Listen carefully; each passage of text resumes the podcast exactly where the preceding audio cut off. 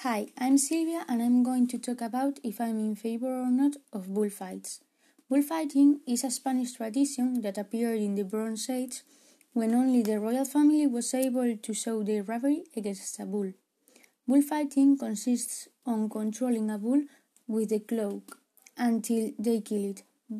Bullfighters can also use banderilla during the show, but it's not obligatory.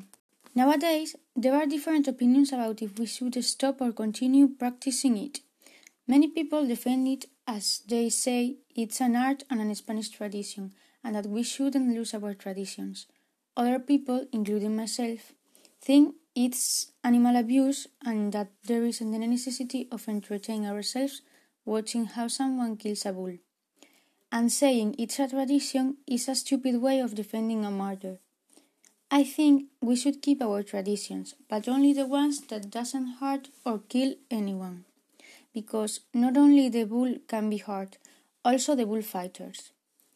Killing witches was also a tradition, and now people don't do it. So, why we don't do as them and stop doing bullfights? The answer is very easy. Money. Bulls and everything related to them attract tourists and moves a lot of money. Spain in 2017 moved 4,500 million euros related to bull celebrations and bullfights. Other people think that as bulls are very big and strong, they don't feel so much pain and suffer during the shows.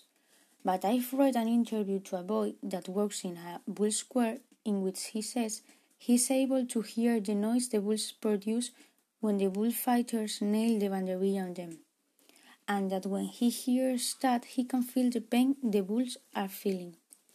He describes it as horrible and painful.